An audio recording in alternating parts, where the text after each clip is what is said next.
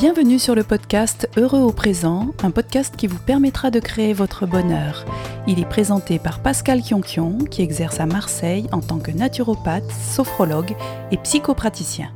Pour cette 31e émission, je vais vous donner des éléments pour éviter le piège qui consiste à entretenir la culpabilité.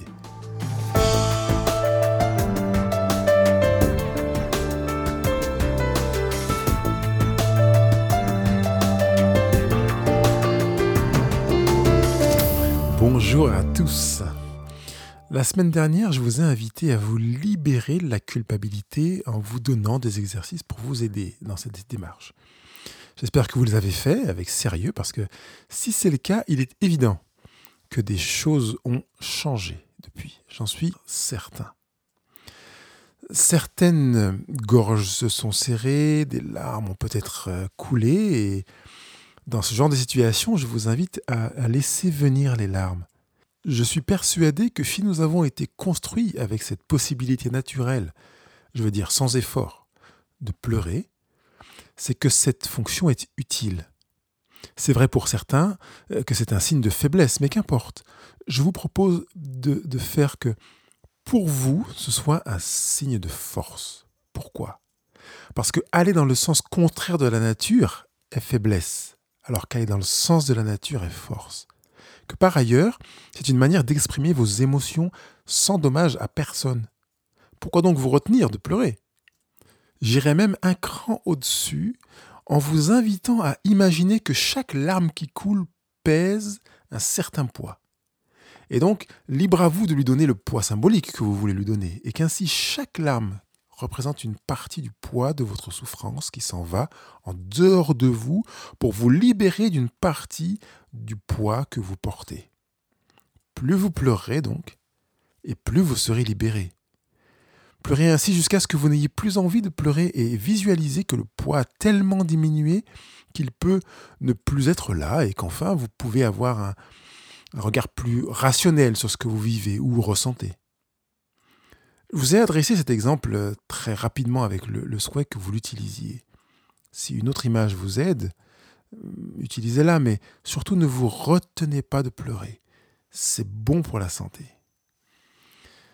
Je disais donc que les larmes avaient sans doute coulé en travaillant sur euh, l'émission précédente, Libérez-vous de la culpabilité. Il me paraît nécessaire de continuer à enfoncer le clou pour que vous ayez les outils qui évitent que vous retombiez dans la spirale de l'auto-alimentation d'une culpabilité que vous avez eu l'habitude de nourrir, d'arroser, de bouturer, comme d'en justifier le bien fondé même. Ma mission aujourd'hui, et je l'accepte, est de vous amener à éviter les pièges d'entretenir votre culpabilité. Alors qu'est-ce qui nourrit la culpabilité?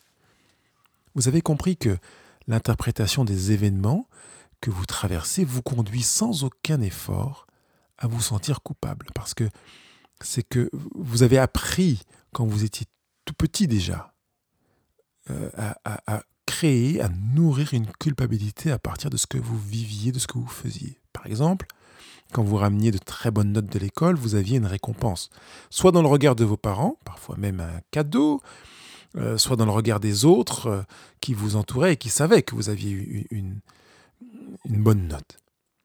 Euh, cette récompense pouvait venir aussi à travers des paroles qui vous valorisaient, qui ont fait que vous en avez conclu que votre action produisait telle ou telle réaction chez vos parents. J'ai fait exprès de choisir un exemple que je qualifierais de positif parce que je m'attends à ce que certains d'entre vous se demandent où est le problème? Évidemment que le parent, que vos parents étaient contents quand vous rameniez de bonnes notes de l'école.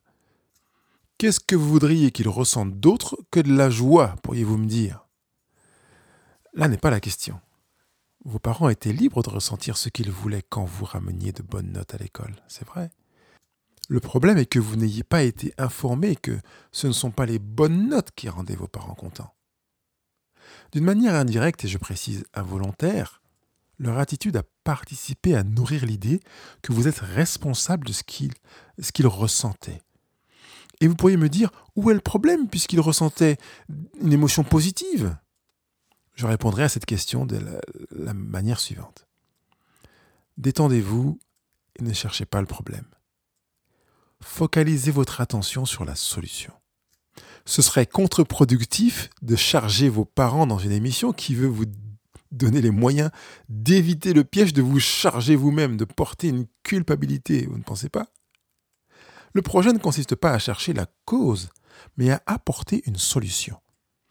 La recherche de la cause est généralement une occasion rêvée pour aller chercher un coupable. Si je suis comme ça, c'est à cause de mes parents. Et, que du coup, dans cette démarche de recherche de libération, vous déplaciez le fardeau sur le dos d'une autre mule. Ce résultat serait improductif puisqu'il consisterait à produire un transfert de culpabilité qui ressemble à c'est pas moi, c'est lui, qui ressemble à une sorte de fuite de responsabilité. Vos parents ne savaient pas que leur attitude allait participer à nourrir en vous l'idée que vous étiez l'élément déclencheur. Quand un enfant se dit Si j'avais été plus sage, mes parents n'auraient pas divorcé, la phrase présente dans l'écrasante majorité des enfants de familles divorcées, qui est responsable de sa manière de penser? Est-ce que c'est l'enfant qui est responsable? Est-ce que ce sont ses parents qui le sont ou la société? Qu'importe en réalité. Ce qui compte, c'est que des parents informés de ce travers naturel chez un enfant s'assurent par l'écoute attentive et la reformulation à ce que leur enfant exprime ses émotions et sorte de cette spirale infernale. Si les parents ignorent cette tendance naturelle, ils ne sauront pas qu'ils peuvent participer à la libération de leur enfant. De la même manière, si des parents ignorent que ce sont euh, ne sont pas les bonnes notes de leur enfant qui provoquent de la joie chez eux, ils contribueront à nourrir une culpabilité sans aucune intention que ce soit le cas. La question logique ici est de savoir comment des parents pourraient donc agir quand leur enfant ramène une bonne note s'ils veulent éviter de le laisser penser que c'est lui qui déclenche une émotion chez ses parents. J'aime cette question. Si vous vous la posez, je vous remercie de vous l'être posée. Si vous ne vous la posez pas, vous voyez que je vous la pose. Je l'aime parce qu'elle est une occasion de se centrer sur le cœur du sujet qui est l'enfant. Quand l'enfant a de bonnes notes, si ses parents célèbrent ces notes pour eux-mêmes, ils laissent l'enfant spectateur, et, j'utilise ce mot à dessein. L'enfant devient donc spectateur de la joie de ses parents. C'est comme si les parents montaient sur scène et exprimaient leur joie devant l'enfant assis dans la salle. C'est une situation que j'ai répétée maintes fois et que je me surprends encore à vivre en tant que parent. En soi, c'est un beau moment à vivre, ne le minimisons pas. L'enfant est content, les parents sont contents, tous les événements que nous vivons et qui produisent une excitation sur le moment et nous donnent envie de le reproduire, pour ressentir de nouveau le plaisir du moment, nous avons tendance à les reproduire. Tout le monde est content. Si vous prenez un peu de recul pour regarder le projet la vision avec un, regard plus large, vous ne verrez plus les choses de la même manière. Et vous verrez que la centration sur l'enfant est de loin plus profitable pour tout le monde. Et que malgré tout, tout le monde sera content. Mais que l'enfant sera réellement bénéficiaire de ce qu'il a vécu. Quand un enfant ramène de bonnes notes, si vous voulez en faire un événement carotte sable, vous allez veiller à ce que votre enfant reste propriétaire de ce qu'il a fait comme de ses conséquences. C'est ce qui fera que vous pourrez vous centrer sur son émotion et non sur la vôtre. Et le dialogue pourrait avoir pour objectif de conduire votre enfant à puiser en lui pour chercher ce qui lui procure son expérience. Son expérience bonne note. C'est son expérience, c'est à lui d'en profiter. Qu'est-ce que veut dire euh, un événement carotte sable. Je ne sais pas si vous avez déjà remarqué dans les magasins bio seulement, on vend des carottes. Et généralement, on a des carottes lavées et des carottes sable. Les carottes sable sont des carottes qui ne sont pas lavées, donc sur le corps de la carotte demeure de la terre ou du sable dans laquelle la carotte a poussé. Et si vous prenez deux carottes, une carotte sable et une carotte lavée, que vous les mettez côte à côte, vous allez vous rendre compte que sans rien faire, la carotte sable continue à pousser. Alors que la carotte lavée va, elle, commencer à se déshydrater et puis à pourrir. La carotte sable va pousser, ça veut dire que les fans de la carotte vont commencer à se, développer, à se reproduire. D'où l'intérêt, en se centrant sur l'enfant, en le considérant comme étant euh, bénéficiaire d'un événement carotte sable, vous allez favoriser une croissance interne de votre enfant et voici quelques questions qui vont dans ce sens. Tu penses que la note que tu as eue reflète le travail que tu as fourni? Autre question. Tu sens que tu méritais une, meilleure note ou bien que celle-là est satisfaisante pour toi? Qu'est-ce que ça te fait d'avoir une, une note comme celle-là? Et qu'est-ce que tu as appris et qui te servira dans ce devoir, dans cet examen que tu as passé? Exprimez ensuite vos émotions et ce qui vous conduit à le ressentir. Par exemple, je suis content parce que tu as reçu une note qui correspond au travail que tu as fourni. Je vois que tu ressens beaucoup de joie et ça, j'aime. Dans cette situation, si je reprends l'image de la salle de spectacle de la scène, c'est l'enfant qui se trouve sur scène et les parents sont assis dans la salle. La situation devient normale, vous le, vous le percevez. C'est l'enfant qui est acteur de sa vie, c'est donc à lui de se placer devant, sur scène. Il répondra aux questions, comme celles que je vous ai données en exemple à l'instant, et, pour ceux qui ont fait du théâtre, vous savez que celui qui est sur scène ressent une forme d'excitation. Et c'est une fois cette excitation exprimée que les personnes assises dans la salle exprimeront leurs émotions. Les choses sont alors replacées dans l'ordre. Si dans votre enfance vous avez passé davantage de temps assis dans la salle à regarder vos parents sur scène qui réagissaient à beaucoup de choses que vous faisiez et disiez, vous avez construit un terreau sur lequel la culpabilité prend très facilement racine. Comment savoir si vous nourrissez la culpabilité ou pas? Le test est assez simple et ne peut prendre que quelques secondes. Demandez-vous honnêtement combien de fois vous utilisez les expressions suivantes. Je dois faire. Ou bien il faut que. Ou bien, je ne fais jamais, en sous-entendant que vous devriez le faire. Ou, j'oublie toujours de. Ou encore, j'aurais pas dû. Ou j'aurais dû. Si vous vous entendez prononcer une de ces phrases au moins une fois par jour, et je sais que plusieurs d'entre vous euh, le font beaucoup plus d'une fois par jour, on peut être à 10, 12, 15 fois, 20 fois par jour, vous savez que vous nourrissez votre culpabilité. J'aime la rationalité et vous le savez. Elle permet de prendre de la hauteur et donc du recul sur les situations que, nous vivons, que vous vivez. Or, si je prends une de ces phrases au hasard pour la passer à la moulinette de la rationalité, elle nous donnera des renseignements riches sur vos modes de pensée. Si vous faites partie de ceux qui l'utilisent. Par exemple, je vais prendre J'aurais pas dû. Qu'est-ce que cette phrase peut vous apprendre sur vous Premièrement, que vous pensez avoir commis une erreur.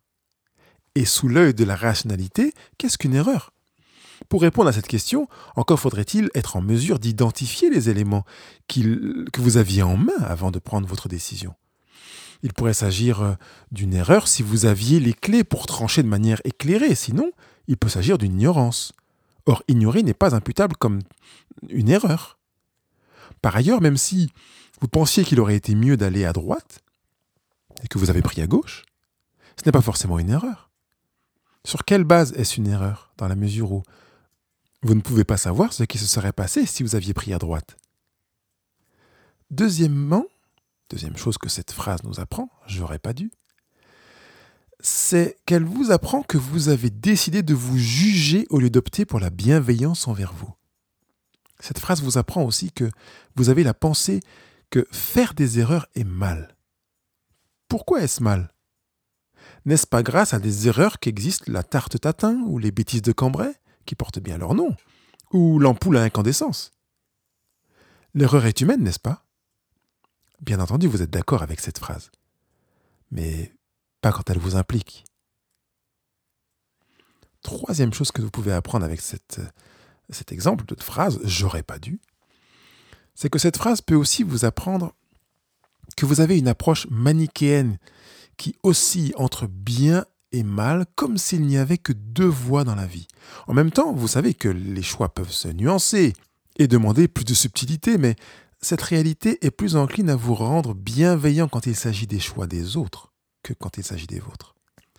D'un coup, votre manière de vous évaluer avec une mauvaise note souligne un échec. Euh, votre divorce est un signe d'échec. Votre dispute est un signe d'échec. Vous n'auriez pas dû vous emporter. Vous n'auriez pas dû être là. Et vous n'auriez pas dû se répète plusieurs fois par jour, enfonçant le clou de votre propre culpabilité.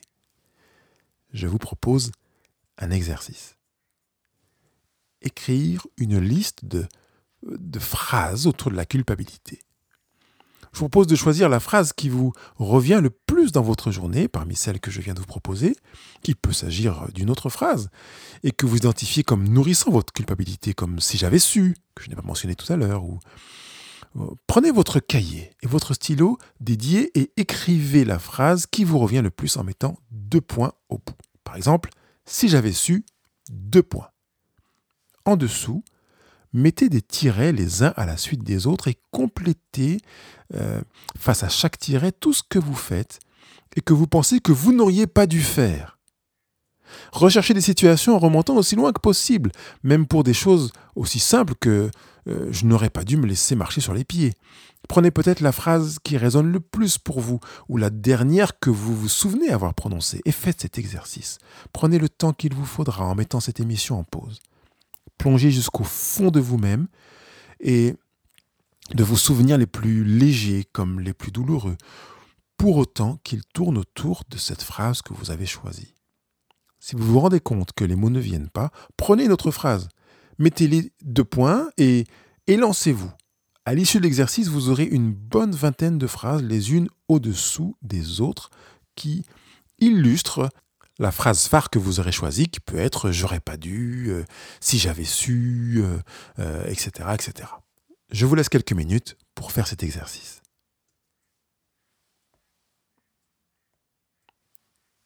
Vous avez terminé d'écrire? Si vous avez fait cet exercice, je tiens à vous féliciter parce que je pense sincèrement que vous avez fait, preuve de deux qualités.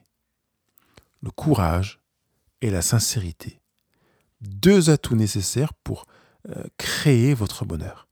Alors, avec les phrases que vous avez sous les yeux, je vous propose la chose suivante. Prenez un stylo d'une autre couleur et tirez deux lignes transversales parallèles sur les phrases que vous avez écrites. Si vous avez fait l'exercice avec si j'avais su, prenez un recul rationnel et réalisez que vous ne pouviez pas savoir. Dans ce cas, entre les deux phrases, écrivez Je ne pouvais pas savoir ou Je ne savais pas. Si vous avez pris la phrase Il faut que, écrivez Je ne suis pas obligé. Si vous avez choisi la phrase Je ne fais jamais, écrivez alors entre les deux lignes Il m'arrive de le faire. Souvenez-vous qu'une seule fois suffit à renverser le jamais.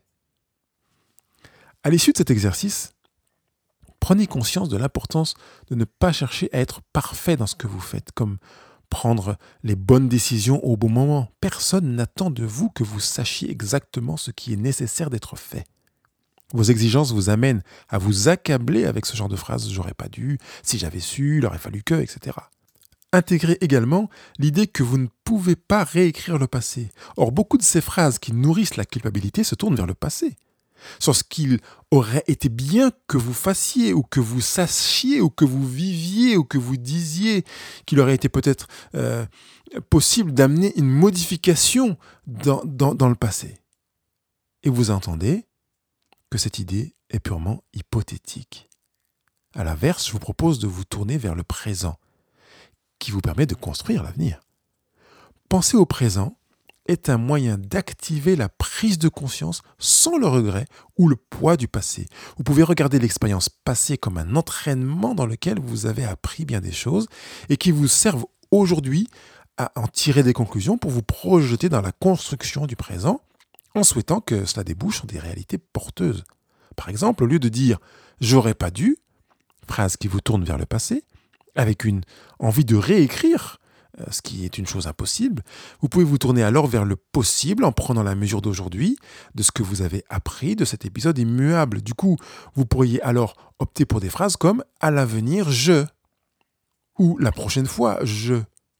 Gardez tout de même à l'esprit que le projet consiste à tirer des conclusions pour se projeter de maintenant vers plus tard, vers une nouvelle expérience enrichie de vos conclusions. À aucun moment il n'est question de ne pas faire d'erreur ni même de refaire la même erreur. Si vous pensez que vous faites la même erreur, vous nourrissez votre tendance à la culpabilité. D'autant que, sur le plan rationnel, deux événements identiques n'existent pas. Vous ne pouvez pas refaire donc la même erreur. Des paramètres ont forcément changé. C'est ce qui explique que vous n'avez pas pensé que vous vous retrouviez dans la même situation qui, je le rappelle, ne peut pas exister. Une situation existe une fois et n'existera plus. La fois suivante, elle peut ressembler, elle peut avoir des points communs, elle peut avoir... Mais elle a forcément des différences. Donc ce n'est pas la même situation. Construisez vos pensées de telle sorte qu'elles considèrent le passé comme un livre d'histoire que personne ne pourra aller corriger, ni même vous. En regardant ce livre, vous pouvez l'analyser, choisir des passages à partir desquels vous construirez votre présent. L'avantage de l'histoire, c'est que, quoi qu'on en dise, elle est faite de beaux et de mauvais moments. Et lesquels de ces beaux et mauvais moments ont été des opportunités pour vous donner les moyens de vous construire Seulement les bons moments? Vous savez que ce n'est pas le cas, n'est-ce pas? Alors évitez le révisionnisme, cette pratique qui consiste à vouloir corriger l'histoire, et lancez-vous dans l'écriture de votre histoire présente. Si vous avez choisi une phrase comme je ne fais jamais ou je dis toujours, le défi reste le même. À supposer que la suite de la phrase soit je ne dis jamais ce qu'il faut ou je ne dis jamais merci ou encore je suis toujours en retard ou je dis toujours ce que je pense, l'exercice reste le même.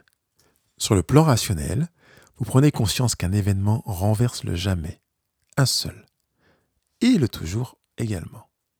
Et vous pouvez aussi prendre la décision aujourd'hui de à l'avenir, je dirai merci plus souvent. Et dans ce cas-là, ce qui serait encore plus fécond, c'est de vous donner un objectif précis comme je dirai merci au moins cinq fois par jour, sachant que les occasions de dire merci sont nombreuses, même si vous vivez seul dans un désert ou au sommet d'une montagne. Souvenez-vous de l'importance de refuser d'alimenter votre culpabilité naturelle. C'est un moyen de créer votre bonheur. Profitez de votre passé pour grandir et vous projeter vers une construction de vous-même. Il ne me reste plus qu'à vous souhaiter une bonne semaine. Bye bye.